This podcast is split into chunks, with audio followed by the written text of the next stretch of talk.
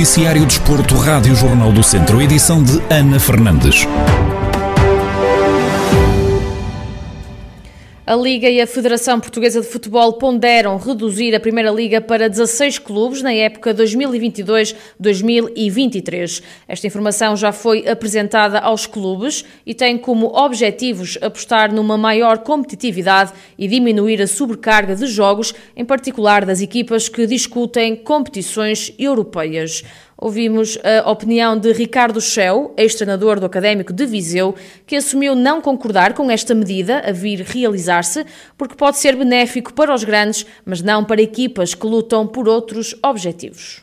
Como treinador, não me agrada porque quanto menos jogos, pior, porque nós, nós queremos a margem de erro diminuir. Ou seja, vamos encurtar aqui a margem de erro para as equipas, como tal, poderá ser, ser benéfico para os mesmos, para os grandes, porque na teoria vencem sempre mais jogos do que os outros, mas para, para as equipas que lutam por outros objetivos poderá ser eh, bem pior porque a margem de erro é mais curta. Como treinador não me agrada também porque eh, gosto de competição, os jogadores também gostam de competição, para os adeptos também não é bom porque vêm-se privados de ver me, eh, menos jogos da sua equipa. Em termos desportivos, poderá aumentar a, a competitividade eh, das equipas, tem coisas positivas, mas também tem coisas negativas. A mim, pessoalmente, não me agrada muito essa possibilidade de jogar e deveríamos, se calhar, seguir o exemplo das, das melhores ligas do mundo, como é o caso de Espanha, Itália e Inglaterra, em que isso não faz qualquer tipo de sentido.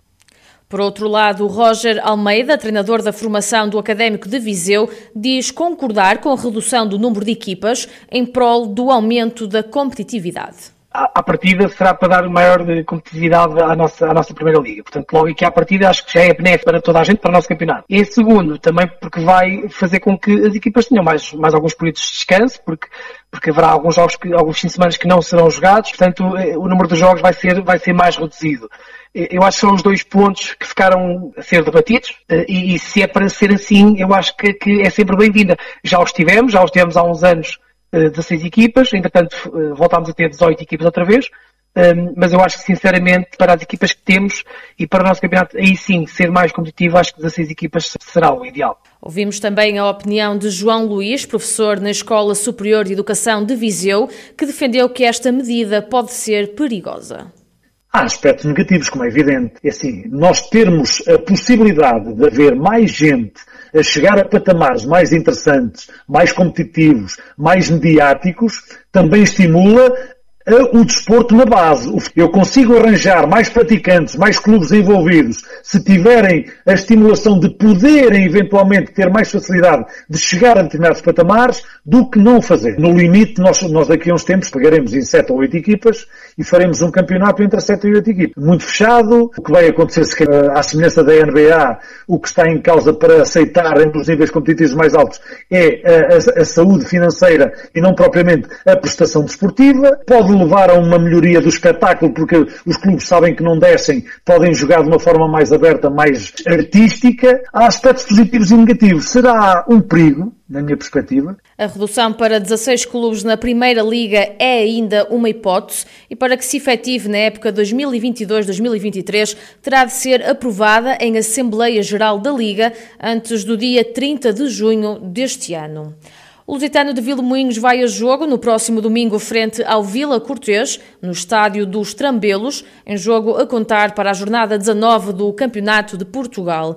Em antevisão ao duelo, o treinador do Lusitano, Paulo Menezes, prevê um adversário difícil e por isso garante que estão focados nos três pontos. Vai ser um adversário difícil, tal como foi no primeiro jogo em casa, em casa de Vila Cortês.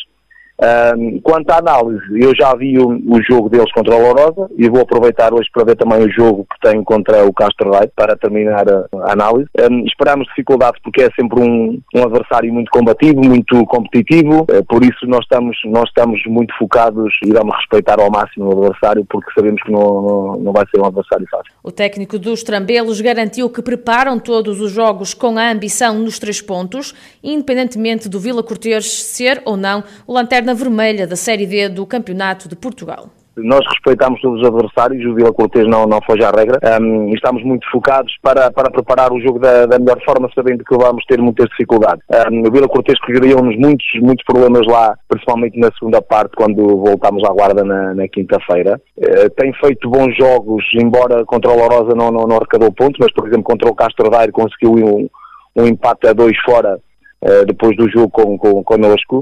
Por isso a gente não pode, não pode relaxar, nem pode pensar que vamos arrecadar os três pontos. Temos é que ser muito competitivos igual a nós próprios, como fomos até aqui. Um, porque nós, independentemente de jogarmos com o Costa Joanense, com o Vila Cortês, com o Canelas, preparamos sempre os jogos com o intuito e com, com a ambição de, de, dos três pontos. Declarações do treinador do Lusitano de Moinhos, Paulo Menezes, a fazer a projeção para o confronto do próximo domingo, frente ao Vila Cortês, que está marcado para as três da tarde no estádio dos Trambelos. Continuamos na Série D do Campeonato de Portugal. O Castro Daire venceu por uma bola a zero na deslocação à casa do Vila Cortês, em jogo referente à jornada 16, que se encontrava em atraso. O único golo do encontro foi marcado por Márcio Santos, ainda na na primeira parte da partida. Em declarações exclusivas à Rádio Jornal do Centro, Vasco Almeida, treinador do Castro Dar, fez a análise ao duelo. Nós sabíamos que necessitávamos muito desses três pontos, porque cumprimos o objetivo, entramos muito bem no jogo, a criar várias situações e se o resultado uh, podíamos ter marcado 4 ou 5 gols na primeira parte foi perfeitamente, era perfeitamente plausível. Uh, depois na segunda parte continuamos a criar mais uma outra situação. Infelizmente não conseguimos, não conseguimos fechar o jogo com, com, com 2-0 e depois para o fim, claro, tentamos segurar os três pontos que era aquilo que queríamos. Uh, passamos algumas dificuldades, mas levamos aqui o mais importante, que é os pontos que nos permitem sair das zonas de promoção. Por isso os rapazes estão de parabéns, está toda a gente de parabéns. O objetivo foi cumprido, agora é preparar o próximo jogo porque ele já é muito próximo. Com esta vitória, o Castro Daire ascendeu ao oitavo lugar com 22 pontos e saiu da zona de despromoção. Por outro lado, o Vila Cortês continua na última posição da Série D com 4 pontos, seguido do Lusitano de Vilmoinhos que está em 11º com 13 pontos.